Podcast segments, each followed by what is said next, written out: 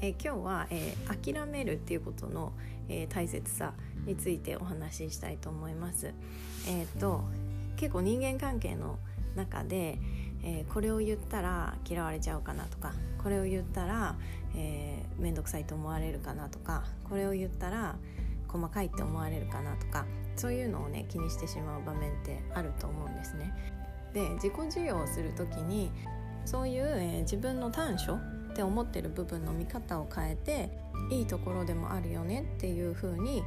思うのと同時にそういう自分を諦めるっていうのも大事になってきます。えどういうことかっていうと例えばこれを言ったら面倒くさいなって思われるかもって思った時に多分今までだったらじゃあ言うのやめとこうってなってたと思うんですけれども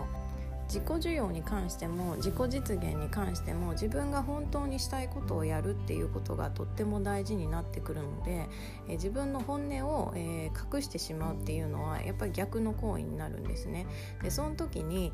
面倒くさいやつって思われたくないっていうのを諦めるっていうのが大事になりますだってもう面倒くさい人なんだからそこを隠そうとしたって意味がないんです私はこれをすごいよくやってたんですね。これを言ったらネガティブって思われちゃうとかこれを言ったら面倒くさいやつって思われちゃうとかこれを言ったら細かいやつだって気にしすぎって思われちゃうとか。でそういうふうに思われないように自分の本心とは違う発言をしてたんですけれどもえっとねそれを気にしてる時点でもうすでに面倒くさい人だし細かい人だしネガティブな人だし気にしすぎる人なんです。だからそこを、えー、諦める。もうそうなんだからしょうがないよね。じゃあ言ってしまおうっていうメンタルもすごく大事になってきます。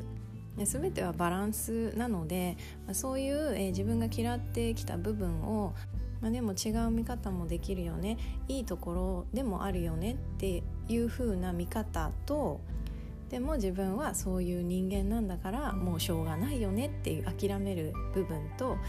この両方のバランスがすごい大事かなっていうふうに思ってます。なので何かをする時何かを伝える時にこう思われたら嫌だなっていう気持ちが、え、出てきたらそれだけではない自分を思い出しつつもまあ自分ってでもそういう人間だからしょうがないよねって諦めてでちゃんと伝える